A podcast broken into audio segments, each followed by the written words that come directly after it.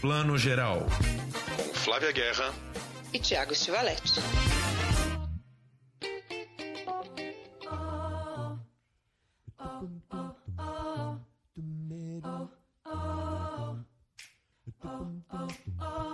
It's your thing.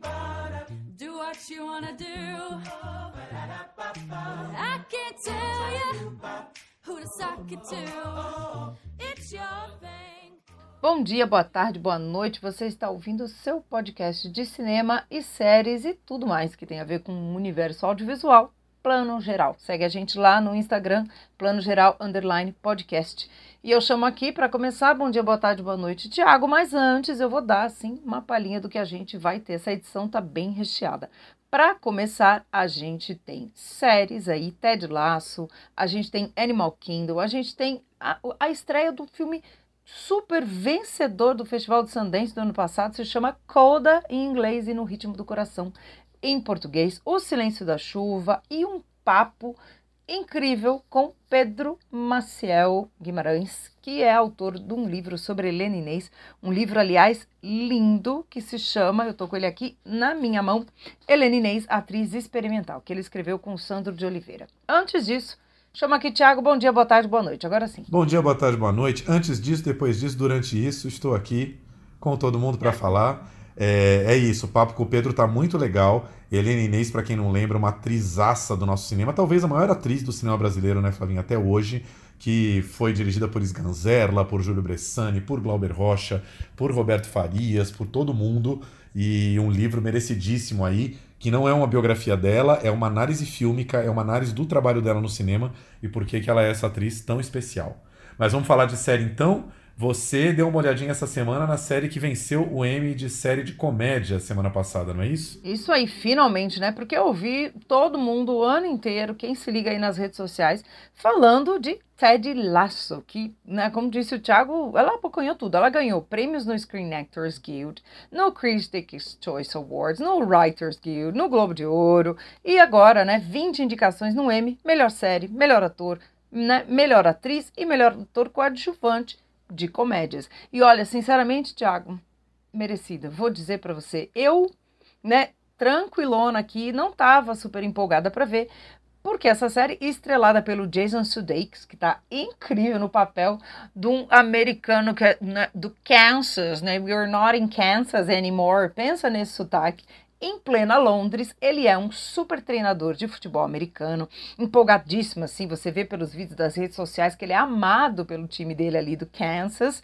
E aí ele é contratado por uma chefe, ela é a dona, vamos dizer assim, de um time de futebol, futebol, tá? Aí sim, o futebol como a gente o conhece aqui, e que a Inglaterra também, né, é apaixonada, o esporte não por acaso, né, nacional do Reino Unido, para ele treinar uma equipe de futebol. E aí você fala, meu, o que, que esse cara entende de tática de futebol? Uma coisa é uma coisa, outra coisa é outra coisa.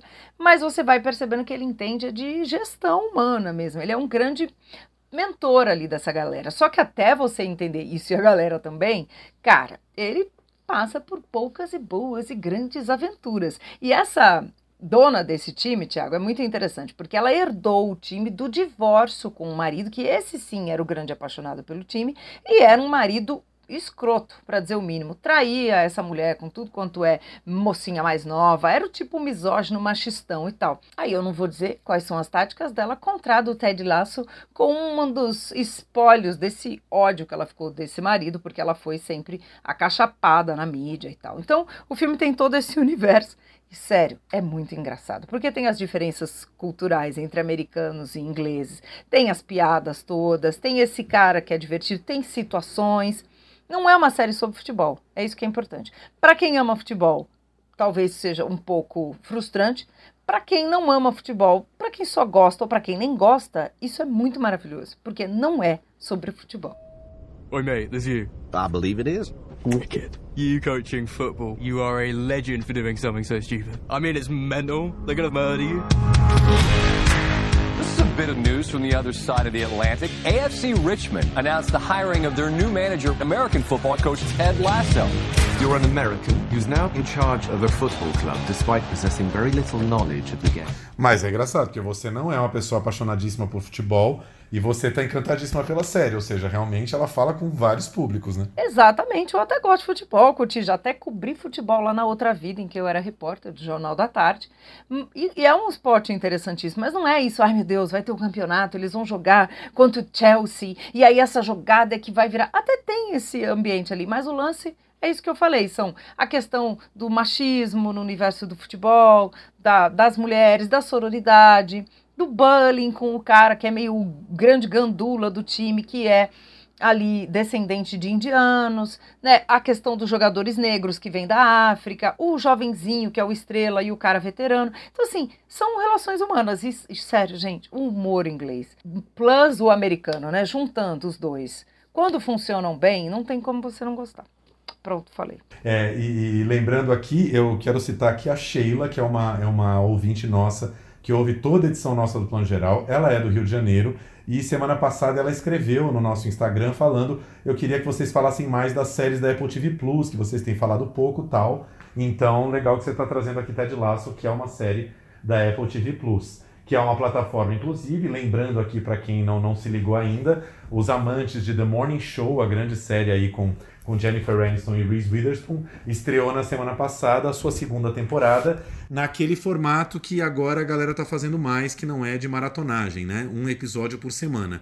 Eu vi o primeiro episódio de The Morning Show segunda temporada, fraquinho ainda, achei fraquinho, Jennifer Aniston tá afastada, né? Foi afastada do jornal, então esse primeiro episódio foi para preparar a volta dela ao telejornal mas eu acho que a coisa pode melhorar porque no final do episódio já dá a entender que eles vão trabalhar muito a Covid nessa temporada, ou seja, a Covid é um elemento importante aí da fabricação do telejornal de The Morning Show. E você não precisa gostar necessariamente também de jornalismo, nem ser jornalista para curtir The Morning Show. É. We should just tell the truth quickly. They're to cut us off. There are some really bad things going on here. We cannot accept a culture of silence. We have some breaking news right now. Moments ago, UBA's national feed abruptly cut to a test pattern. We have to stay together on this. All the attention is going to land on me. Careful what you wish for, right?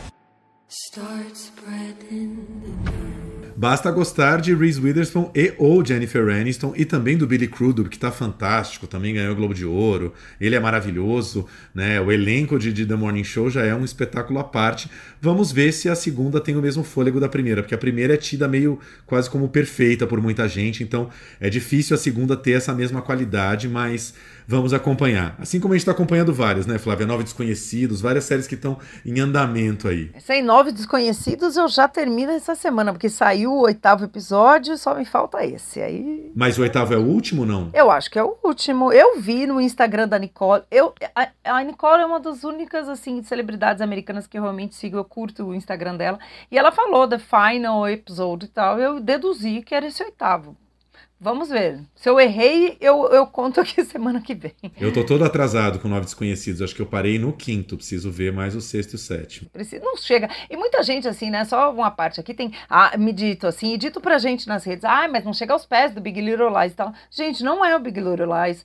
Desapega do Big Little Lies, que é maravilhoso. Deixa ele lá na caixinha dos maravilhosos. É uma série bacana pra você assistir, se divertir e tal. Não, não é a mesma coisa, obviamente. Eu gosto de Little Little Lies. Tipo, é quase Little Little Lies. Little, little, É exatamente. pequenas, pequenas mentiras. Little Little Lies. Little, little, little. little fires, liars everywhere. É Isso. Junta tudo. Vou dar outra dica de série agora de HBO Max. HBO Max, meu amor, minha vida, como todo mundo sabe. Cadê, cadê que a HBO Max vai patrocinar a gente aqui, gente? Estamos esperando, né? Estamos esperando. É, cadê aquele aí. momento? HBO Max. É isso que a gente está aqui fazendo propaganda de graça, mas é de coração, porque realmente tem muita coisa boa lá para ver. É uma série, cara, que nem, nem era da HBO. Eu vi essa, essa série ali no catálogo da HBO Max falei, mas o que, que ela tá fazendo aqui? Porque que eu me lembre não era. E realmente é uma série é, que foi originalmente exibida no, no TNT, no canal TNT. E só que é do grupo Warner ali, então por ser do grupo Warner acabou caindo na HBO Max. É uma série chamada Reino Animal, Animal Kingdom. Essa é aquela série totalmente fora do radar, tá, gente? Vou dar a dica dica mesmo aqui, que não é as séries estão bombando aí nas, nas redes sociais. Uh, teve um filme de 2010, um filme australiano, chamado Animal Kingdom, Reino Animal, do David Michaud, que é um grande diretor australiano, aí tá sempre concorrendo nos grandes festivais. Ele fez esse filme em 2010, há 11 anos atrás, sobre uma família de gangsters, ladrões mesmo, bandidos, gangsters da pesada, irmãos australianos belíssimos, todos muito bonitos, muito gatos, muito charmosos, mas uma galera da pesada mesmo, coisa de, de a banco, golpe, etc. E, mas o que, que é legal dessa, desse filme? É que eles são totalmente manipulados e controlados pela mãe, controla eles com mãe de ferro, e essa mãe é a bandidaça da família, a grande bandida, ela é assim para além da Lady Macbeth, assim, ela é uma mulher assim, é incontrolável e mas controla esses filhos ali com mão de ferro. Tem esse filme de 2010 uh, que teve até uma indicação para Jackie Weaver, a mulher que faz a mãe, ela foi indicada ao Oscar de atriz coadjuvante naquele ano, foi uma indicação totalmente surpresa. Ela apareceu no Oscar, a Jackie Weaver. E aí, seis anos depois, a TV americana, que não é boba nem nada, resolveu fazer uma série inspirada no filme. Então, o plot é o mesmo, você tem ali essa família, né, totalmente disfuncional, agora transposta da Austrália para a Califórnia. E aí, o, o, a história inteira da série é contada do ponto de vista do sobrinho. Esse sobrinho, primeira cena do primeiro episódio da série. A irmã deles, que é uma irmã que já estava afastada da família, super viciada em drogas, morre de overdose. Esse menino é o filho dela e a avó, que é essa grande matriarca mal, maldita, maluca, perversa, etc., vai trazer esse sobrinho para o ninho da família de bandidos. Então nós vamos acompanhar é, essa família maluca é, através dos olhos do sobrinho. E aí um elenco maravilhoso. A mãe na série é vivida simplesmente por Ellen Barkin, aquela grande atriz dos anos 80 e 90, que fez Thriller com Al Pacino, uma loira. Muita gente vai lembrar dela de cara.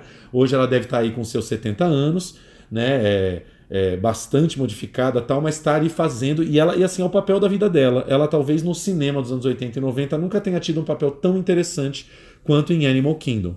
E um dos filhos famosos, lindo, gato pra caramba, é o Scott Speedman, que muitos vão lembrar como, como, como o Ben da série Felicity dos anos 90 também. Era um dos bonitões ali que, que, que balançava o coração da Felicity. Ele faz o Bess, que é o filho adotado da, da Smurf, né? Melhor é isso, a matriarca chama Smurf. A gente vai entender o porquê desse apelido ao longo da série e ele vai fazer esse filho adotado, que é o filho que está sempre mais do lado dela, o que menos compra briga com ela, o que mais convence os outros irmãos a voltar para o seio da família quando precisa. Enfim, é uma série que mistura muito drama familiar com ação. Tem muita cena de ação, de golpe, cena de testosterona mesmo ali. Tem essa grande mistura, mas a, a, o plot, a dramaturgia ali, a, o lance todo dos conflitos de família é muito bem engendrado e prende a gente assim por muitas temporadas quatro temporadas na HBO Max já disponíveis. Eu larguei essa série em 2015, em 2016 nem sabia que já tinha quatro temporadas. Fui ler agora, fui pesquisar. A quinta temporada tá rolando nos Estados Unidos, só não tem ainda na HBO Max e já confirmaram a sexta e última, ou seja, vai ser uma série de seis temporadas.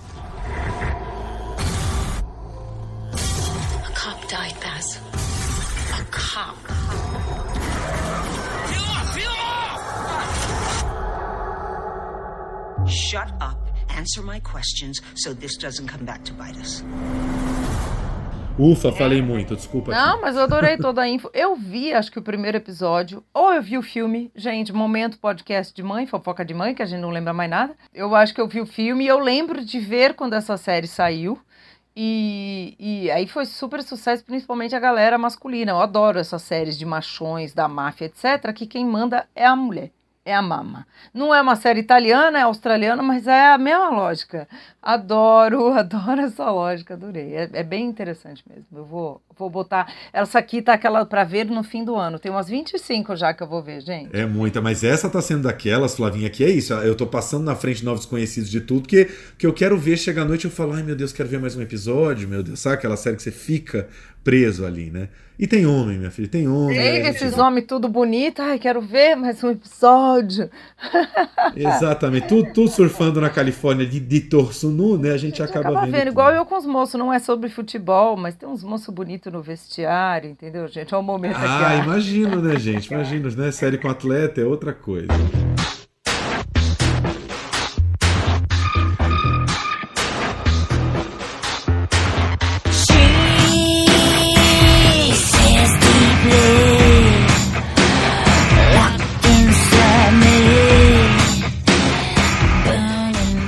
Então essas foram as nossas duas dicas de séries do, da semana. Ted Lasso na Apple TV Plus, é, Reino Animal, Animal Kingdom na HBO Max Vamos falar um pouquinho de, de cinema, filmes estão entrando.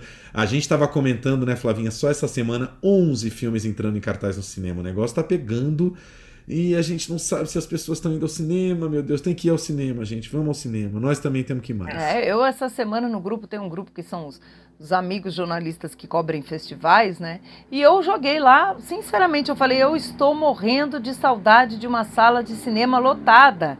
E eles quase que me mataram. Imagina, eu detesto, eu não quero. Sentar no chão, você tá louco e tal. Eu falei, gente, eu acho que a minha abstinência tá tanto que eu tô com saudade daquelas sessões da mostra que tem filho, você faz amigos na fila e depois tem aquele burburinho, você mal anda no corredor e tal. Então, a pessoa tá de abstinência do conceito cinema. Hein? Eu acho que na mostra, se tiver filona e a gente ficar para fora, a gente vai ficar até feliz, né? Falar, olha, tá rolando pelo menos, né? É isso, é a saudade do cinema que tá assim. Então vamos falar de três estreias da semana. Tem 11, a gente vai comentar três, senão a gente não sai daqui hoje. Eu vou começar falando de Daniel Filho, gente, que já está de volta, gente. O, o, o velhinho trabalha, viu? Ano passado lançou Boca de Ouro, a gente recebeu aqui Malu Mader, né? Foi uma das primeiras edições do podcast. E agora já tá de filme novo aí, O Silêncio da Chuva, que é um filme policial, super policial, baseado em livro do Luiz Alfredo Garcia Rosa, que é um dos maiores escritores policiais do Brasil. Morreu ano passado, meio junto com o Rubem Fonseca, ali na mesma semana do Rubem Fonseca. E é um cara é, pouco lido, né? Pouco conhecido, assim, né? Os, os, intelectuais conhecem mais ele, mas ele tem um público ainda muito restrito, merecia ter um, um público leitor maior. E aí o Daniel pega um livro dele contando a história aí de um grande executivo que é assassinado, aparece morto ali num estacionamento, papel do Guilherme Fontes, numa aparição bem, bem rápida. E dois, é, uma dupla de detetives aí. Um deles é o detetive Espinosa, que é, é, um personagem clássico de vários livros do Garcia Rosa, né? Desta vez vivido pelo Lázaro Ramos, já foi vivido pelo Domingos Montanhê numa série do, do GNT, agora é um papel do Lázaro. Ele faz dupla com Thalita Caralta aí para descobrir né, quem é o autor desse crime. E aí é o típico filme no ar, Flavinho, assim, é, é Rio de Janeiro no ar, é, passado à noite com muita chuva, etc. E, e aí tem as duas mulheres fatais do filme, a esposa, a viúva do, do executivo morto, papel da grande Cláudia Abreu, uma das melhores atrizes desse país, e tem a secretária do morto, que também sabe muito mais do que deveria, que é um papel da Maiana Neiva, né? atriz linda que a gente já viu em Para Minha Amada Morta e vários outros filmes. Cara, Daniel dirige direitinho ali, é um filme policial calibrado, como eu falei para você essa semana, tem uma coisinha ou outra ali de televisão, tem uns momentos cômicos ali para dar uma aliviada que não precisavam. O final mesmo perde um pouquinho o fôlego, mas o desfecho em, si, o roteiro que a gente vai descobrir do culpado também é muito bacana. E elencão, cara, é filme que vale a pena, tipo, não, ninguém vai se arrepender de ir ao cinema ver O Silêncio da Chuva. A gente sempre ia na Praia Vermelha. Era discreto e nunca tinha gente.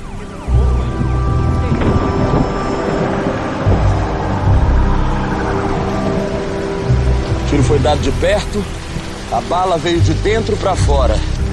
Ai, super. E é muito interessante já só de trazer o Rio de Janeiro, que a gente está tão acostumado aqui no clichêzão ser aquela cidade solar, e solar, e a praia e tal. Quando ela surge no ar, é sempre interessante, como no filme do Eric Rocha, né, o Breve em Miragem de Sol, que é um Rio de Janeiro à noite também, urbano. Isso sempre traz né, informações cinematográficas diferentes. Então, só por isso, e por ser cinema brasileiro, né, com Lázaro Ramos e Cláudia Abreu, gente, né, vale a pena. Não, e você tem total razão. Assim, nem aparece praia no Silêncio da Chuva em nenhum momento. Aparece mais o centro, boa parte da ação é, se passa ali na Cinelândia, no centro e tal. E, e, o Garcia Rosa tem muito isso, né? Ele é um cara que montava histórias policiais que, que atravessavam a sociedade carioca inteira. Então, assim, é, essa história mesmo desse filme, ela vai desde o menino da comunidade da favela, que, que vai ficar com uma mala de dinheiro lá e tal, até essa elite né, carioca que vive ali é, nem sei em que bairro é a mansão ali onde mora a Cláudia Abreu, mas uma galera muito rica, mas que também se serve ali de prostitutas e garotos de programa, ou seja, atravessa a sociedade como um todo, assim, muito legal.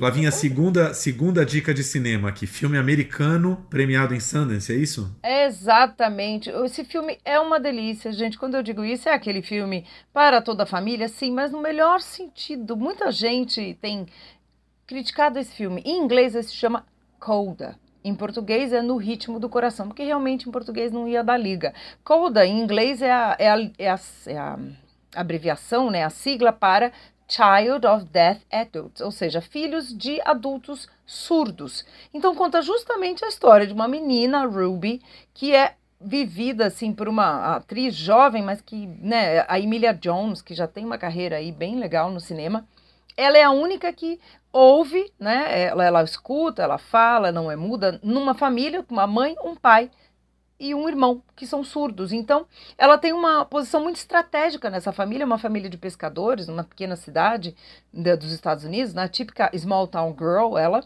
E, a, e ela tá, tá, chegando ali no final do ensino médio, aquele momento que você tem que se decidir. Você vai ficar na sua cidade para sempre trabalhando né, no barco da família, que são pescadores e estão abrindo uma pequena empresa ali, ou você vai realizar o seu sonho. E o sonho dela, claro, para o roteiro ficar melhor, é ser cantora. Então tem toda essa né, disrupção aí com a realidade da família. Eu gosto demais porque é um filme de relação de família, é o tal do rito de passagem e nada óbvio. A mãe dela é a Marley Matlin, que até esse ano apresentou um, um, prêmio no Oscar, né? Que também levou um Oscar por Filhos do Silêncio, ela se tornou uma estrela aí. Os pais dela são geniais, é um casal engraçado, debochado. Só pelo trailer vocês já vão rir com eles assim. O pai é o Troy, ele se chama Troy Kotsur, eu não conhecia esse ator, achei incrível. E é, o filme é todo com legenda, porque eles falam na linguagem de sinais. Então é muito bacana, assim. Ele não é um filme óbvio por tudo isso. Ele é bem construído, público jovem, assim, não tem como não gostar. E ele é bem sacado, o tipo de filme que ganha a competição americana de, de Sundance, né? Que tem a internacional e americana. E eu espero que faça aí um caminho para o Oscar ano que vem, né? Porque ele merece. É um filme lindo, bacana, tal, e com essa questão inclusiva e um estilo super, super legal. A diretora chama Sean Heather, arrasou, né? Ele abriu Sundance, em geral o filme que abre não ganha nada, né? Abre, faz bonito e lá. E não é, acabou levando o prêmio principal.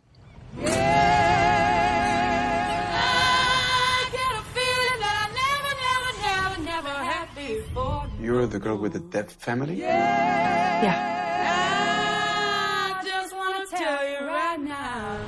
And you sing. Interesting. Something's got a hold on me here. What are you doing next year? Working with my family. Let me tell you now, I've got a feeling I feel so Pô, tomara que chegue no Oscar sim. Eu acho que o Oscar, a cada ano que passa, está mais inclusivo e sempre tem pelo menos uma vaga ali entre os oito, nove filmes para os filmes muito pequenos, né? Os filmes de orçamento baixíssimo tal. E, pô, tomara que seja esse. É, e é um filme que valoriza muito o elenco. Eu gosto de filmes assim, eu sei que você também, né, Tiago? Filmes que, que, puxa, os atores entregam muito, você se apaixona por esses personagens. Isso é muito legal, porque o cinema americano a gente está sempre, né? Ai, associando a um cinema cheio de pirotecnias, mas esse cinema independente americano, quando acerta, e vou deixar só uma dica aqui, quem faz um professor que é meio mentor dela, que é incentiva, mas é um professor durão de música também, é um professor, é um, é um ator mexicano que eu adoro, o pessoal da Região sabe muito bem quem é ele, que é o Eugenio Derbez, que é um cara assim que pisou na rua no México, todo mundo, né, que é um autógrafo e tal, é um super ator que a gente aqui no Brasil conhece pouco, então vale a pena ficar de olho no Eugênio Deves. A gente gosta de ator, a gente gosta da pira do ator, né, Flávia? Impressionante. A, a pira do ator é muito maluca. Eu adoro. clichês de crítico. Gostei, gostei. O, o Derbez, só para comentar, ele é um ator do Não Se Aceita Devolução, ou Não Aceitamos Devolução, que virou, que teve um remake no Brasil, teve remake, sei lá, no mundo inteiro, né? Que é um filme mexicano divertidíssimo. E ele ele é bem engraçado, ele é uma figura adorável. Vem cá, no Ritmo do Coração está só no cinema ou já está lançando simultâneo no streaming, você sabe? Não, ele, ele já, já deve estar tá no streaming. Ele estava previsto para estrear na Apple, né? A Apple Plus para essas semanas eu, pelo que eu entendi, a Apple deu uma seguradinha para ele fazer uma campanha nos cinemas. Mas fiquem atentos que ele tá para chegar aí no streaming, não percam. Aluguem, vale bem. Isso também é uma tendência, né? Por exemplo, todos os filmes brasileiros produzidos pelo Telecine Então, nessa coisa de vai pro cinema, dá duas semanas, às vezes nem três, já tá caindo no streaming do Telecine, claro, né? Mas enfim, é um caminho, essa coisa de janela curta para filmes que a galera sabe que também não adianta ficar esperando meses, né, para cair no streaming, do tipo, lança logo, né? Não tem É, problema. é o que a gente chama, gente, vocês ouvem toda hora a gente falar isso, que é no, um, a janela diminuindo, né? É isso, é a janela entre cinema e casa. Então fica de olho aí que já já tá, tá em casa. Última dica do cinema que eu quero dar, um filme fantástico que eu vi na mostra do ano passado, um filme chileno chamado Aranha, do Andrés Wood. Andrés Wood, para quem não lembra, é autor de um filme que fez muito sucesso aqui em São Paulo em 2004, 2005, o Machuca, história do, do menininho Pedro Machuca com seu amigo na época da ditadura e tal. Foi um filme que, que bombou, né, que viralizou. Nossa, maravilhoso, Machuca, gente. Não vejam, corre aí, procure. Machuca é sinônimo de filme cult. E aí é o novo filme dele, chamado Aranha, que é um filme super político, que fala sobre uh, o período logo antes da entrada do Pinochet e que mostra o quanto o pensamento da nossa elite latino-americana é muito parecida, né? Aqueles filmes que você vê sobre a realidade política chilena, você fala, meu Deus, é tudo muito parecido com o Brasil, né? Conta a história de é, uma mulher e dois homens é, que, nos anos 70, quando eram muito jovens, eles militaram no Pátria e Libertar. Pátria e Libertar foi um movimento de, de extrema-direita no Chile, que era um movimento de luta armada que ajudou a derrubar o Allende e colocar o Pinochet no poder. Quer dizer, uma galera, né, ao contrário dos nossos militantes de luta armada aqui no Brasil de esquerda, eles eram de extrema-direita e ajudaram a derrubar o presidente de esquerda para colocar o de direita, né, o generalzão, no poder. E aí uh, passa assim duas fases, tem esses três jovens, depois os três já adultos nos dias de hoje. Uh, a, a, a mulher é vivida pela Mercedes Moran, grande atriz argentina que a gente está aqui citando toda hora, ela é muito maravilhosa. Ela casou com um deles e o terceiro sumiu, se afastou durante um tempo e volta a aparecer na vida deles quando no presente ele, ele tem uma briga com um assaltante, com um ladrãozinho de rua e ele resolve atacar pessoalmente o ladrão de rua ali, a mão armada, do tipo ele quer matar o cara, né? Como seria hoje os bolsominions armados querendo fazer justiça com a própria mão nas, nas próprias mãos nas ruas. Ele é autuado pela polícia e ele ameaça que se esse casal de ex-amigos que hoje são muito poderosos não ajudar ele a sair da cadeia, ele vai botar a boca no trombone e dizer para todo mundo que esse casal muito respeitável da elite empresarial chilena no, no presente, na verdade eram esses militantes do passado. Então é uma história muito política, mas ao mesmo tempo contada muito num ponto de vista pessoal, né? não é uma história que vai ficar falando ou fazendo discurso político, mas que vai mostrar essa elite que é muito ciosa dos seus, dos seus, do seu patrimônio, dos seus privilégios, daquilo que eles não querem perder, eles não querem dar nenhum pedacinho de nada para ninguém no país deles. E, e, a gente vai acompanhar um pouco a história desses três, tanto no Triângulo Amoroso quanto nesse contexto político. E aí, uma grande curiosidade é que o filme tem uma participação pequena, mas muito afetiva, do nosso Caio Blá. É, né, ator brasileiro trabalhando com o André Zud. Eu acho tão legal quando isso acontece, né, quando tem esse intercâmbio de atores de elenco na América Latina inteira. E é filmão, cara. É um filme que eu vi na mostra online ano passado, né? Porque a mostra foi toda online. Mas quero muito ver o, o Aranha na tela grande também, porque merece. É um super filme político muito interessante. Cuando una persona decide robar, cuando una persona decide apropiarse de lo que no es de él, está traicionando a toda una sociedad y sabe que se expone a la muerte.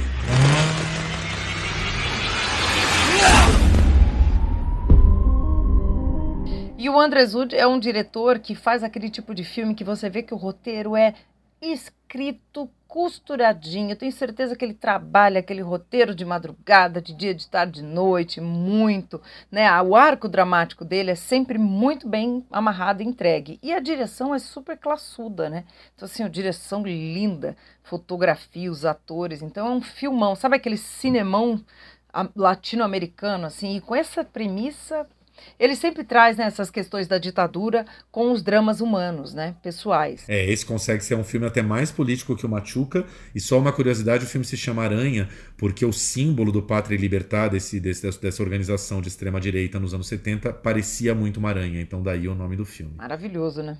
Estamos num momento político muito interessante para ver filmes assim. É, é, isso, é um filme que abre muitas portas para você entender bolsonarismo e, e, e elite reacionária e na América Latina inteira. É isso, exatamente.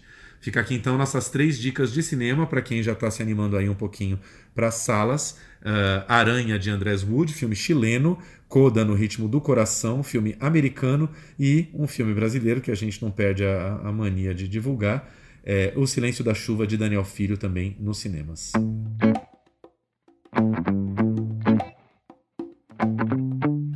Bom, a gente conversa agora com um super amigo nosso. Ele já esteve aqui no Plano Geral, edição 3, se eu não me engano, lá atrás. Agora estamos na edição 75 professor de cinema na Unicamp. Ele há anos estuda o ator no cinema e está lançando um livro fundamental, um livro que acho que estava faltando na, na, cultura e no cinema brasileiro há tempos. Um livro sobre Helena Inês, a grande atriz aí do nosso cinema desde os anos 60. O livro se chama Helena Inês, Atriz Experimental. Está sendo lançado agora por edições do Sesc. Pedro Maciel Guimarães, muito bem-vindo de novo ao Plano Geral. Oi, queridos, obrigado. Bom demais estar aqui com vocês. Vocês podem me chamar quantas vezes for que eu vou voltar, hein? Vão chamando que eu vou voltando, porque eu adoro podcast, sou fã, recomendo para todo mundo e volto sempre que vocês me chamarem. Você, você já percebeu que você só vem aqui falar sobre divas. Na edição 3 você falou de Isabelle Huppert, falou da Dorothy Asner, Verdade. não foi isso? Dorothy Asner. E só de mulheres, super poderosas do cinema. É. Vou, tô precisando voltar a pesquisar mais homem, quem sabe, não, e, e não, sair não. um pouco dos atores. Então, mas podem me chamar que eu tenho muita coisa para falar sobre melodrama, sobre musical. Pode me chamar à vontade. Tem muito assunto ainda. É, e, vamos, e vamos um dia gravar uma edição especial novela, Pedro. Só eu e você aí, a Flávia vai passear, vai fazer outra Sim. coisa. Eu vou ver um melodrama. Referências de filmes em novelas legais. Muito bom. Ah, isso é legal. É isso. É legal, eu, gosto. eu já falei pro Thiago mil vezes que meu problema com novela é que dura muito. Faz novela mais curta que eu assisto. Mas a gente se dedica, a gente se dedica muito. Uhum. Pedro, vamos lá. Helena Inês, vamos falar um pouquinho para quem não, não se lembra da, da figura de Helena Inês, né? Uma grande atriz do nosso cinema aí, já começando a carreira no final dos anos 50. Filmou aí é, com Glauber Rocha, é, Júlio Bressani, Roberto Farias, muita gente, mas é, os filmes mais destacados de Helena, pelos quais as pessoas mais lembram dela, são os filmes dela com Rogério Sganzerla, que foi também marido dela, né, mais destacadamente aí no Bandido da Luz Vermelha, Copacabana Mon Amour, A Mulher de Todos e Sem Essa Aranha, né? Então queria começar já te perguntando, na verdade é uma pergunta meio já pedindo para você resumir o livro, vou perguntar e você se vira. Por que Helena Inês é a nossa grande atriz moderna? Porque não existe ninguém, nem no Brasil, nem no mundo, com um jogo tão inventivo, tão é, performático, excessivo, quebrando tanto as regras da, da relação que se estabelece, né, que Hollywood estabeleceu como a relação clássica entre ator personagem, a, a, o jogo do comedimento, o jogo do equilíbrio, né, da linearidade, do gesto comedido, do gesto sempre baseado numa questão psicológica. A Helena chega e implode tudo isso.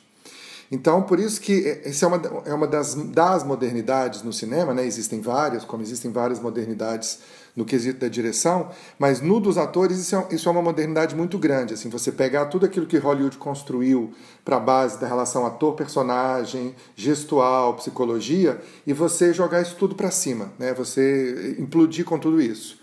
E foi o que Helena fez a partir do final dos anos 60, principalmente. O livro ele foca no momento Bel Air, né, basicamente que é os anos 1970, ali os filmes que foram feitos uh, com Helena, dirigidos pelo Júlio Bressani e pelo Rogério Sganzerla, que é o núcleo do livro, mas a gente fala um pouco também do antes e do depois da Bel Air, né, embora a Bel Air seja, seja o conteúdo mais importante.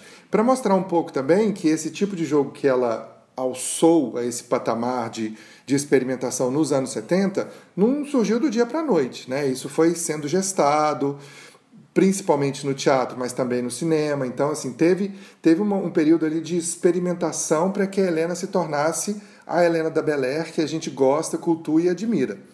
Então, é, é, foi isso. O objetivo do livro era tentar fazer uma linhagem de atuações modernas, de atores modernos, desde Chaplin, passando pelos atores do cinema soviético, tentando pegar algumas atrizes ali no período dos anos 50 que também inventaram coisas no sentido da atuação, do corpo, do texto e da performance, para inscrever a Helena nos anos 70, né, dentro dessa linhagem, e para mostrar como que depois disso o cinema foi o, o cinema tornou referente e reverente esse jogo que ela inventou. E que para mim, eu, eu digo isso sem medo de errar, é único no mundo. Eu não conheço nenhuma outra atriz, nem no Brasil e nem no mundo, que tenha feito algo da dimensão que a Helena fez. Não acredita, mas eu tô vendo aquele espírito do preto, mãe, falando sobre futebol. Ah, eu vou morrer! Ah, eu vou morrer hoje! Eu não aguento, mãe! A Helena realmente encontrou essa liberdade, né? Acho que ela foi construindo, né, Pedro? Porque ela nasceu numa Bahia muito machista, né? Uma sociedade tradicional, como ela mesma fala, né? Fala também no, no filme que a Sinais Ganzerla, né? Filha dela dirigiu, né? Que é a mulher da luz própria. Ela falou: eu fui escorraçada da Bahia, né? Porque não existia mais lugar para mim. Então eu acho que a partir desse momento ela vai sempre procurando esse lugar, né? Que eu gosto muito que você também explora isso, né? Vai sempre criando novos ciclos, né? É, e o cinema tentou um pouco enquadrá-la, né? Isso aqui é engraçado, assim, o teatro dava uma certa liberdade maior, justamente por ser uma arte mais artesanal, né, que não tão ligada à importância da exploração comercial, etc. O cinema tentou enquadrar a Helena. Quando você olha a Helena do Padre a Moça, por exemplo, né, do Joaquim Pedro de Andrade, parece uma outra mulher, não parece o mesmo corpo. Né, da Grande Feira, uns outros filmes ali no início dos anos 60 que ela fez é, com outros diretores que não esses do cinema dito marginal brasileiro, ela tá um pouco mais quadrada, tem, tem, tem um personagem por trás que sustenta aquela atuação, é uma atuação que flerta com o melodramático em alguns momentos, né, coisa que ela não faz no, no período do cinema marginal. Então, assim, é, o cinema tentou enquadrar, mas parece que aquilo ali, para ela, não servia. Para ela, tinha que ser um outro tipo de atuação. Né? E ela conta muitas vezes, e a gente tenta analisar isso no livro, que essas performances dela nesses filmes, elas não são tão dignas de nota assim. O que, o que Helena constrói e propõe como inovador e como inusitado é a partir do Bandido da Luz Vermelha, em 1968. Aí ela vai trilhando né, o caminhozinho ali junto com o Bressani e com o Sganzerla. E o que é muito legal é pensar que ela determina os rumos do, do filme, sem necessariamente ser nem diretora nem roteirista, mesmo porque roteiro não existia muito né, nesses filmes da, da Bel Air desse período, mas ela é simplesmente a presença dela na frente da câmera que vai direcionando para onde que o filme vai. Né, para onde que o filme vai, qual é a sonoridade que esse filme vai ter. Então é isso que ela vai tentando construir e consegue né, uma autoria, não necessariamente tendo a batuta do filme para ser a diretora. Ela não precisa ser diretora para ser criadora e para ser autora. Ô Pedro, a gente está falando aqui no, no, em dois conceitos que todo mundo que estuda cinema acaba batendo neles, que é essa diferença de cinema clássico e cinema moderno. O cinema clássico é meio que todo o código que Hollywood, principalmente, construiu né, para o nosso cinema dito comercial, normal, e que acaba sendo cada vez mais o, o, a linguagem de 95% do cinema que a gente acaba vendo todo ano, né? É o cinema clássico. Sim. E o cinema moderno, você e o Sandro usam uma, uma, uma palavra que eu acho que para mim abriu muito a, a percepção para mim, vocês usam no livro, que é associar o cinema clássico ao cinema burguês, ao código burguês, à cultura burguesa, ao enquadramento da mulher que é burguês, que é ligado ao patriarcado, à mulher objeto. Eu acho isso muito interessante, porque eu acho que é, é isso que vocês dizem que, que Helena foge e consegue escapar disso, né? Ela não é apenas a mulher objeto, ela é algo que ultrapassa isso, né? É, ou a boa moça, né, Tiago? Que é a, a mocinha ali do padre e a moça, né? A, a mocinha de família, né? Então, é, é, é, claro, assim, é, é preciso sempre pensar que o cinema dirige determinadas escolhas dos diretores para essa para esse padrão que se tornou comercial no mundo inteiro, né? É, quando a gente fala de cinema clássico, é no final da história, no final das contas, algo que era feito para ser rentável. E quanto mais determinados padrões de comportamento eram divulgados, consumidos e, e veiculados no mundo todo, mais isso se tornava é, financeiramente viável e rentável. Né? Então, essa, esse emburguesamento que a, que a forma clássica do cinema industrial, principalmente norte-americano, propõe, ela pode ser também, e tem sido cada vez mais dito por teóricas feministas e por pessoas que trabalham com esse tipo de cinema, muito tolhedora para a mulher. Né? Assim, a mulher sempre na frente da câmera como objeto de desejo, como aquela que vai responder ao desejo geralmente do homem que está por trás da câmera. Então é o homem que dirige e o filme é feito para o homem espectador. Né? É o homem na, nas duas pontas, assim, e a mulher como se fosse aquele elo que liga aquilo tudo. E, e é isso que ela parece que não, não, não, não cabe, não, não consegue se enquadrar nesse tipo de, de representação. E é por isso que vieram essas personagens do período da Bel Air, com esses nomes maravilhosos, né? Ângela Carniosso, Sônia Silk, Janete Jane, é, que são essas mulheres que estão ali para de alguma maneira até subjugar os homens também, né? O que ela faz no Mulher de Todos, ela no Mulher de Todos ela chuta, ela xinga, ela dá, né, esmorreia os caras. Então assim tem uma, uma parece que uma, uma, uma urgência em reverter esse jogo que a Helena conseguiu fazer, né? Com claro com, com a parceria do Rogério e do Júlio Bressani também mas essa urgência em reverter esse jogo. Fala, chega, eu não quero mais ser só essa bonequinha que vai ser olhada e que vai ser admirada. Não, eu vou fazer aqui, de repente eu vou levantar dessa cadeira e vou sair andando como se eu fosse um boneco ou uma galinha desengonçada. Né? Ou seja, é o culto da não beleza, é o culto da não harmonia das formas, é o culto da,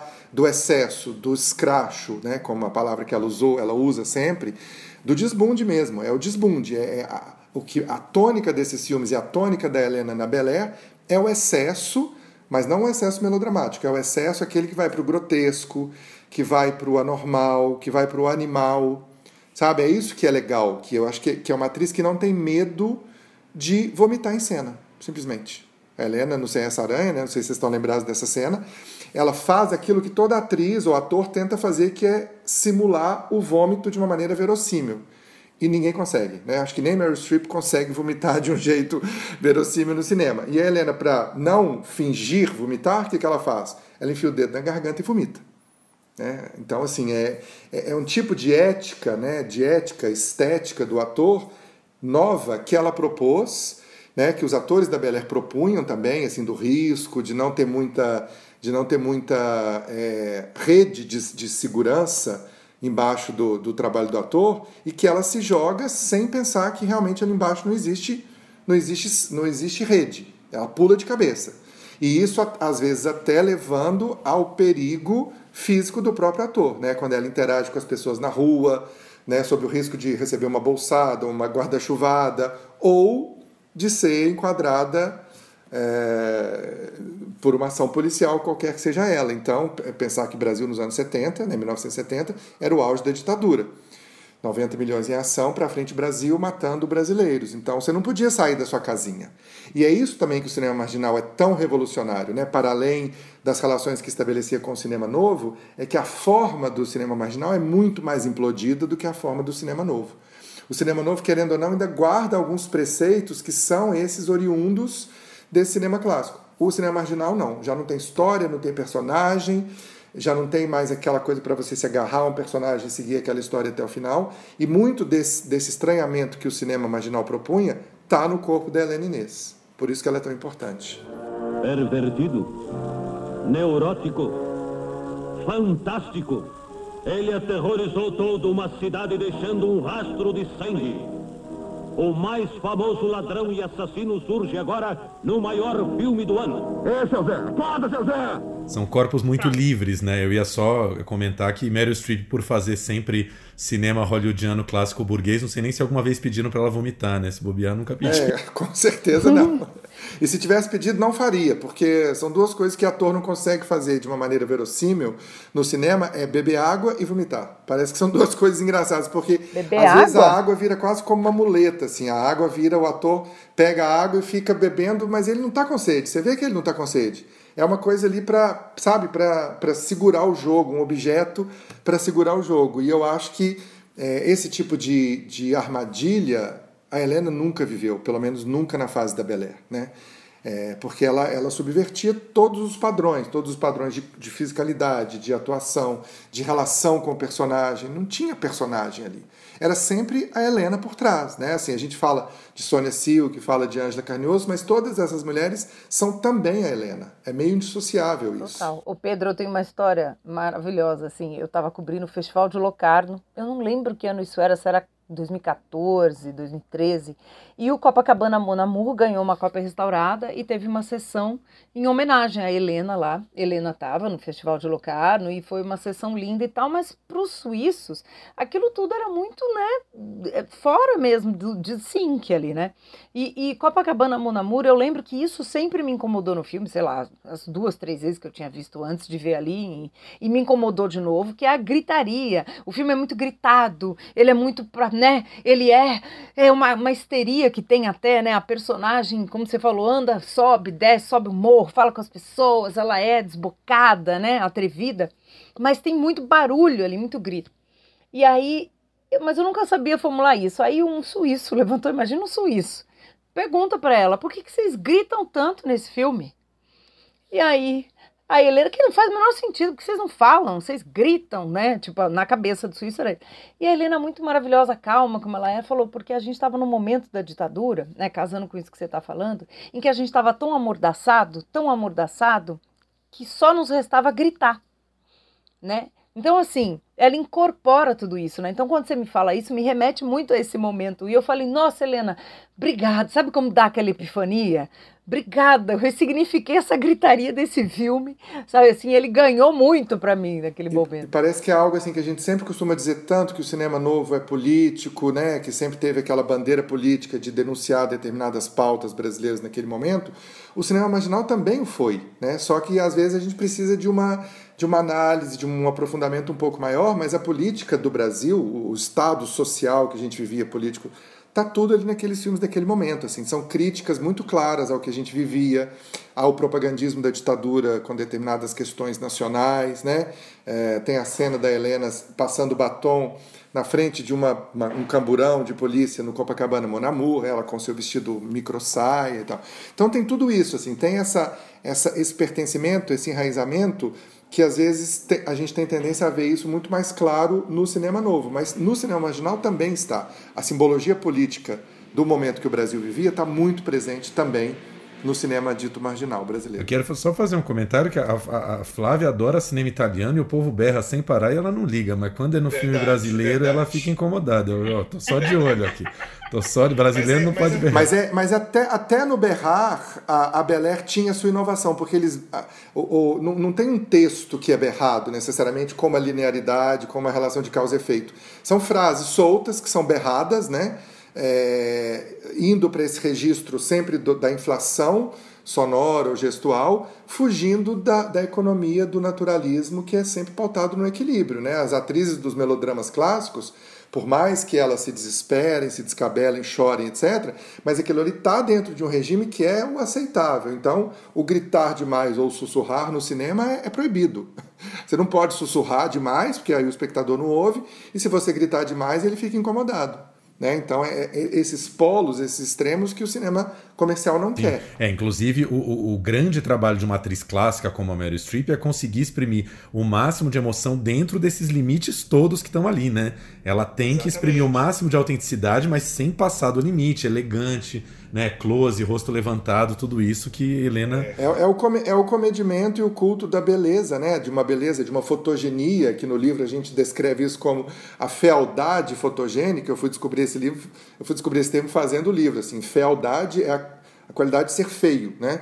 É, só que é uma feiura fotogênica, digamos assim. E se a gente for olhar para diversos filmes desse período, e aí talvez o mais sintomático dessa fealdade sejam os monstros de Babalu, né, que não é necessariamente um filme da Bel Air, mas o Visconde tinha ali muita relação com eles, é um filme onde as pessoas têm defeitos, né, assim, tem questões físicas, é, falta dente, é, a pele é maltratada, o cabelo está sempre desgranhado, a Helena está sempre com uma maquiagem excessiva, né, assim, ela, claro, como uma mulher linda, como, como ela era nesse período, mas parece que você tem essa procura de você não comunicar com o espectador por uma coisa que seja contemplativa, aquela beleza, assim, nossa, que lindo, que rosto fotogênico, etc. Então é, é muito engraçado como que esse cinema experimental, marginal brasileiro, vai para esse lado de um de, dessa procura de você sair desses desse confortinho que a gente tem quando a gente vai ver um filme, né?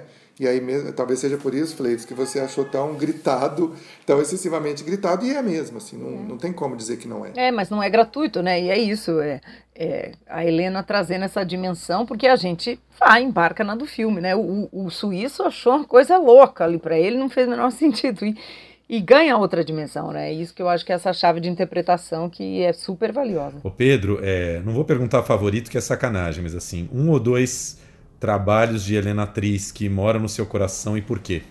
É... Ah, eu vou ter que citar um do Bressani e um do Sganzella, né? Porque não seria muito justo. Então, é, eu acho que a Mulher de Todos é essa, essa personagem brasileira, talvez a única personagem brasileira de personagens femininos, né? Da, da, da Angela Carnioso, que conseguiu subverter com essa coisa da mulher objeto do desejo. E ela faz isso de um jeito muito irônico, né? Não é, não é simplesmente você passar para o lado de lá e é, acabar ficando, tendo um lugar de, confortável para também é, é, dominar, né? apesar dela dominar os homens, tem uma certa questão assim, mas é, é muito pautado pela chave da ironia. E quando você consegue, quando você atinge esse lado de lá, aquilo se mostra um tanto quanto inócuo. Né? Assim, o, o percurso do personagem da Ângela Carnioso não é para chegar lá na frente e fazer aquilo que os homens fizeram com ela, não necessariamente, ou com as outras mulheres. Então eu acho que a Ângela Carnioso, do Mulher de Todos, está no meu, no meu panteão. E eu gosto muito, assim, é um filme menos falado da Bel Air, mas que eu gosto muito e gosto muito de como que a Helena está nesse filme, que é o Balão, Balão, Ora, Balão uh, Barão Olavo, o Horrível, do, do Bressani, é, junto com Família do Barulho. É difícil citar, mas assim, nesses dois filmes do Bressani, é, você tem uma Helena que está, como eu falei com vocês, sem esse medo do, do risco que o ator so, pode sofrer quando ele vai para a rua sem o aparato industrial que o cinema dá para ele para estar no lugar público, né? Contratando figurantes para eventualmente interagir com ela, mesmo que seja xingando o personagem da Helena, mas seria um figurante xingando. Então ela vai para a rua, ela começa a interpelar as pessoas, ela chega num, num, grupo de mulheres e dá um grito, né, esbarra numa pessoa na rua, tromba. Então, assim, essa, esse, essa, esse não pudor né, que ela tem para colocar o seu próprio corpo em risco, a sua própria integridade física em risco, que eu acho que o Barão Olavo apresenta muito isso e que é digno de nota. Então, né, para citar um do Bressani e um do Sganzella, eu colocaria os dois, esses dois. A mulher, a mulher de todos eu vi. É. E o Família, o Família do Barulho é o livro, de, o filme de onde a gente tirou a capa, né, do livro, que é a, a baba de sangue, que para nós é a iconografia, paroxisticamente falando, a iconografia clássica do cinema marginal, porque ela resume toda essa potência disruptiva de você olhar para uma imagem, de você não entender muito bem aquela imagem você pode até contemplá-la, porque é uma imagem né, que tem uma música clássica no fundo e ela inicialmente está parada, fixa, com o rosto fixo, e aí ela abre a boca e escorre um líquido viscoso, assim, meio. parece um sangue, parece uma coisa meio babenta, meio gosmenta, e esse vai, vai modelando o queixo dela e a sequência termina. É um filme preto e branco, super contrastado e termina nisso, assim.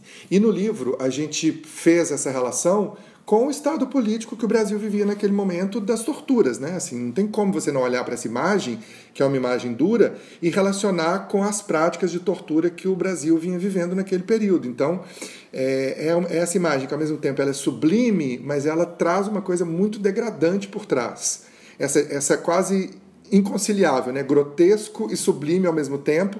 Você está juntando aquelas duas coisas ali, e para nós isso está é, cristalizado nessa imagem que é a capa do livro, tanto da edição francesa, né, que já teve um lançamento na França, esse livro é uma reedição em português, quanto da edições do Sesc. É, e essa cena é tão forte que, assim, eu que não vi o filme já vi essa sequência várias vezes, né, porque quando a gente rememora vários momentos importantes, essa cena vem. Né? Ela é citada, inclusive, num Bressani super recente, que é o Garoto, com a Marjorie este ano, onde, né, assim, aí pensando como que a, o, o distanciamento do momento histórico vai apresentar outras coisas, a Marjorie faz a mesma baba, no caso a baba de esperma, né? não é mais uma baba de sangue, é uma baba de esperma, depois uma cena de, de sexo, ela faz o mesmo gesto, ela abre a boca e deixa escorrer o líquido branco é um filme a cores, então ela deixa escorrer o líquido branco. Então, assim, parece que esse tipo de retorno né, a esse tipo de imagem, ele está muito presente e muito pre... tão presente como a Helena está presente na cabeça de novos cineastas e de novos cinéfilos. É, é impressionante ver como que um, um, filme dos anos 70, filmes dos anos 70, são tão referenciados e reverenciados na produção contemporânea brasileira. Pergunta para qualquer atriz é, jovem né, de cinema, que tenha pelo menos feito estudos de cinema, trabalhado um pouco com, com a, o conhecimento do cinema que ela vai citar a Helena Inês ali. Então,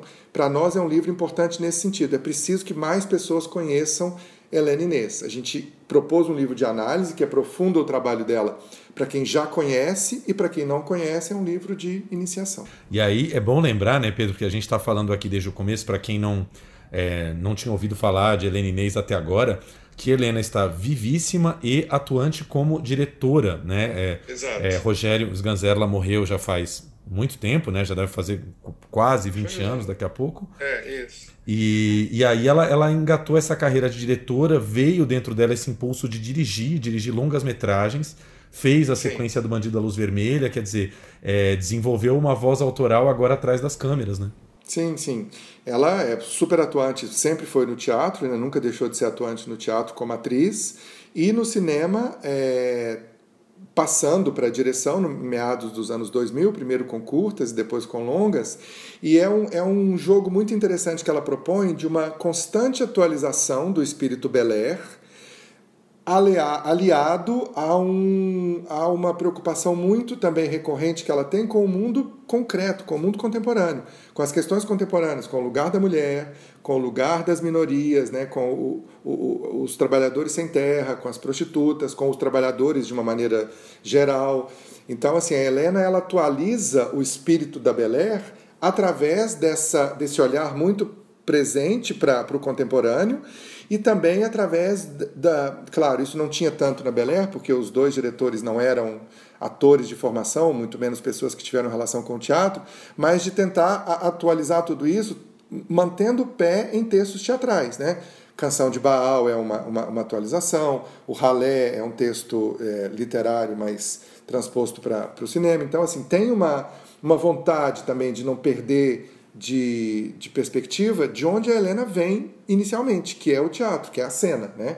que é o Brecht, que são montagens muito é, modernas ali a, a, partir dos anos 50 que ela fez na Bahia e que depois isso sempre a acompanhou. Ela, ela costuma dizer que ela é, ela se sente um pouco sobrinha do Brecht, né? E aí é muito, é muito, é, digamos, rapidamente falando assim, parece que todo ator que é moderno é um pouco brechtiano.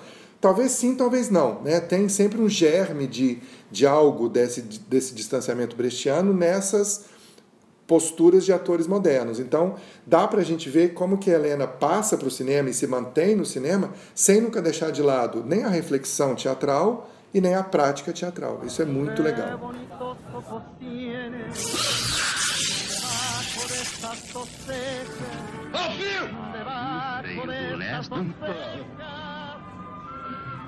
Não foi assim que eu ensaiei para morrer. Isso é incrível. E sabe que nesses últimos debates que eu participei com a Helena, a Helena, e ela traz isso também na Mulher de Luz Própria, que ela, como autora, diretora, ela fez sempre muita questão de dar muita liberdade de cocriação para os seus elencos né? Justamente por ela ter sido uma atriz e ela ter, né, sofrido essa questão que você já até comentou de querer enquadrá-la, né? Ou de apenas encenar para a câmera, né? E ela nunca se conformou com isso, como a gente está falando aqui, ela sempre criou. Então ela também se preocupa em dar isso para o elenco dela, o que eu acho muito coerente, né? Ela mantém essa coerência, né, Pedro? Sim, aí ela se cerca dessas pessoas, tipo Zé Celso, Martinez Correia, Ney Mato Grosso, né? Alguns outros atores da cena teatral paulistana é, que também estão aí, né, meio que orbitando no entorno, no entorno do teatro paulistano. Então é, é isso, assim, é, uma, é, uma, é uma pessoa que está sempre viva e justamente por ela estar viva aos 82 anos, ela está se alimentando de uma jovialidade que eu acho que poucas pessoas na idade dela têm. Justamente por isso, por estar sempre cercada de gente jovem, faz curta-metragem, acho incrível isso, assim, uma pessoa de 82 anos ainda ter disponibilidade, né, ter vontade, ter gosto, ter desejo para rodar curta-metragem com um diretor estreante, que ela recebe na maior simplicidade, né? Então assim, ela vai, ela vai nos extremos, ela vai no diretor que está começando e ela vai na Suzana Amaral, né? Assim, tem essas, essas, essa, essa, esse leque muito amplo de pessoas que estão sempre querendo trazer a Helena para dentro dos filmes, um pouco para poder reviver aquilo que, que é tão cultuado e tão caro para esses diretores. É, é muito sintomático a gente ver como que ela sempre está trabalhando nessas duas frentes assim. no cinema, né, no caso. Ô Pedro, na live do Sesc você estava contando aí a origem do projeto, essa, esse projeto editorial, né, da, na França, que uh, o projeto que fala sobre atores no cinema começou Sim. com o Montgomery Clift e Leonardo DiCaprio, e a Helena Inês é o terceiro volume. E a gente estava comentando aqui antes de gravar que o quanto falta né, literatura sobre, sobre atores e sobre o jogo dos atores no Brasil. É, depois de Helena Inês, quem você acha que mereceria um, um, um não ser só uma pessoa, pode ser mais, quem que, que, que deveria, que mereceria ter um estudo mais mais detalhado sobre a obra. A gente até estava conversando essa semana, né, que é diferente da biografia, né? Não estamos falando aqui de Sim. fazer a biografia da, da, pessoa, é estudar o trabalho e o jogo da pessoa, né? Olha, eu, eu tenho realizado é, artigos, basicamente, esse é o primeiro livro que eu estou fazendo sobre um ator, mas eu faço muito artigos sobre atores, fazendo mais ou menos um mini do que, eu, do que a gente fez, eu e o Sandro de Oliveira fizemos no livro, a gente faz mini mini é, estudos assim, né? Então eu já fiz sobre Tarcísio Meira, já fiz sobre Matheus Nastergalli, já fiz sobre é, Paulo César Pereio, é, acabei de fazer um artigo sobre Wilson Gray, que vai ser publicado numa revista de, de Minas. Então, assim, a gente tem, tem é, atores e atrizes riquíssimos que mereceriam e merecem ter um trabalho mais aprofundado sobre eles, nesse sentido de você analisar o ator, não é ficar contando a vida do ator. A vida da Helena não me interessa. A vida da Helena me interessa a partir do momento que a vida e obra dela, principalmente na época da Bel Air, se juntavam. Aí sim. Por isso que é, é importante dizer que esse livro, Helena Inês, Atriz Experimental, não é uma biografia, embora a gente recorra a momentos da vida dela, mas é preciso que tenha essa, esse espelhamento entre vida e obra. O que me interessa é a obra do ator. E, e assim, né, biografias tem, tem biografia da Fernanda Montenegro, tem aquela coleção Aplauso, que é muita biografia, mas o que falta e o que eu acho que, que motiva a pensar o trabalho do ator é isso de você é, pegar o jogo dele, né, a atuação, a performance, o corpo, a relação com determinados diretores, a relação com determinados gêneros, até uma persona de estrela, eventualmente, que o, que o ator ou a atriz possa ter, e entender isso, como é que esse mecanismo se dá, como é que vira algo econômico, ao mesmo tempo algo estético, né, porque isso está tá sendo uma plataforma de comunicação dentro dos filmes, a determinadas escolhas do ator. Então, esses outros atores que eu já citei, Tarcísio Meira, Pereio, Matheus Nastergalli, Wilson Grey agora. É, tenho muita vontade de fazer alguma coisa sobre a Glauci Rocha também. É, enfim, tem várias, várias pessoas de ontem de hoje. A Grace passou, mereceria uma análise também mais aprofundada desse furacão que ela é. Então, assim, falta é braço, falta gente para fazer. Sozinho eu não consigo fazer tudo. Eu e o Sandro, a gente está ali meio né, trabalhando junto, mas precisa que pessoas de cinema e de teatro, enfim, juntem-se para essa força-tarefa para a gente valorizar a atuação e os atores e atrizes brasileiros. Você falou em Wilson Gray, eu, eu, acho que isso não mudou, né? Ele era até outro dia recordista de filmes brasileiros, né? O ator que mais trabalhou em, numericamente número de filmes brasileiros, sem nunca ter sido protagonista, se eu não me engano. É, ele foi protagonista umas duas vezes, assim, num, num, bem mais tarde né, na carreira dele, lá para o final dos anos 80, mas geralmente era o coadjuvante. E ele conseguiu imprimir uma marca, imprimir uma obra, imprimir uma autoria sendo coadjuvante. Então é, é genial também. Né? Me, mereceria, merece, eu acho um ator fantástico, como vários outros do cinema marginal, Maria Gladys é, todas essas pessoas que orbitavam ali em torno do, do cinema marginal, Guará Rodrigues, a Lilian Lemertz, né, tá no, no Copacabana Monamu de um jeito tão inesperado assim, fazendo uma, uma companheira da Helena num determinado momento. Então, Beth Faria está ali dentro dos Monstros de Babalu também. Então, essas pessoas que estão orbitando em torno do cinema, que às vezes vão para a TV. O teatro é tudo muito efêmero, então é difícil a gente né, fazer o mesmo tipo de análise que a gente faz para o cinema, que tem a, a, performance ali cristalizada na película, no, no filme, é difícil fazer isso para o teatro, mas a partir do momento que tem essa relação cinema, indo um pouco para o teatro, indo para a TV, dá e merece ser feito. Então, eu só estou procurando companheiros de, reflexões de estudos atorais. Quem estiver aí nos ouvindo e quiser se candidatar, é só me mandar mensagem. Mande mensagem direto para o Pedro, para o Plano Geral, né? Procure a gente nas redes. Isso aí. é isso aí. Pedro, dá o serviço direitinho. É, o, o, Sesc tem uma, tem uma loja virtual? Como é que é? É, o, os livros estão sendo vendidos nas unidades do Sesc, né, naquelas que já estão abertas, mas se não, o livro tem, o, o Sesc tem essa, é, essa loja virtual, sim, Sesc Edições. Não vou saber o, a, o endereço direito, mas é Sesc Edições. É, o livro custa acho que 65 reais. É, compra pela internet, recebe em casa. Vamos fazer algum tipo de, de lançamento presencial quando tudo voltar. Queria meu sonho era fazer uma, um lançamento no Cine Sesc, passar um filme da Helena, depois né, fazer um encontro com as pessoas, abraçar todo mundo. Espero que isso seja possível. Mas enquanto não é possível, tem aí essa possibilidade de comprar o livro pelo site. Tá, tá fazendo falta aquela livraria do Cinesesc, né? Porque o Cinesesc está fechado agora. Eles estavam numa estrutura de deixar os livros todos no saguão de entrada, né? Sim, sim, muito vistos, né? Muito visíveis, tal. Mas não é só no Sesc, né? Dá, dá para comprar em outras livrarias. Sim, dá para comprar em livrarias normais, assim, né? Qualquer livraria, imagino que em São Paulo, Rio, nas grandes cidades, seja razoavelmente fácil encontrá-lo. Um livro, então, só para dizer, foi co-escrito com o Sandro de Oliveira, né? Que também é um pesquisador de cinema brasileiro. Tem prefácio do Ismael Xavier, um prefácio inédito dele sobre a Helena e sobre o livro.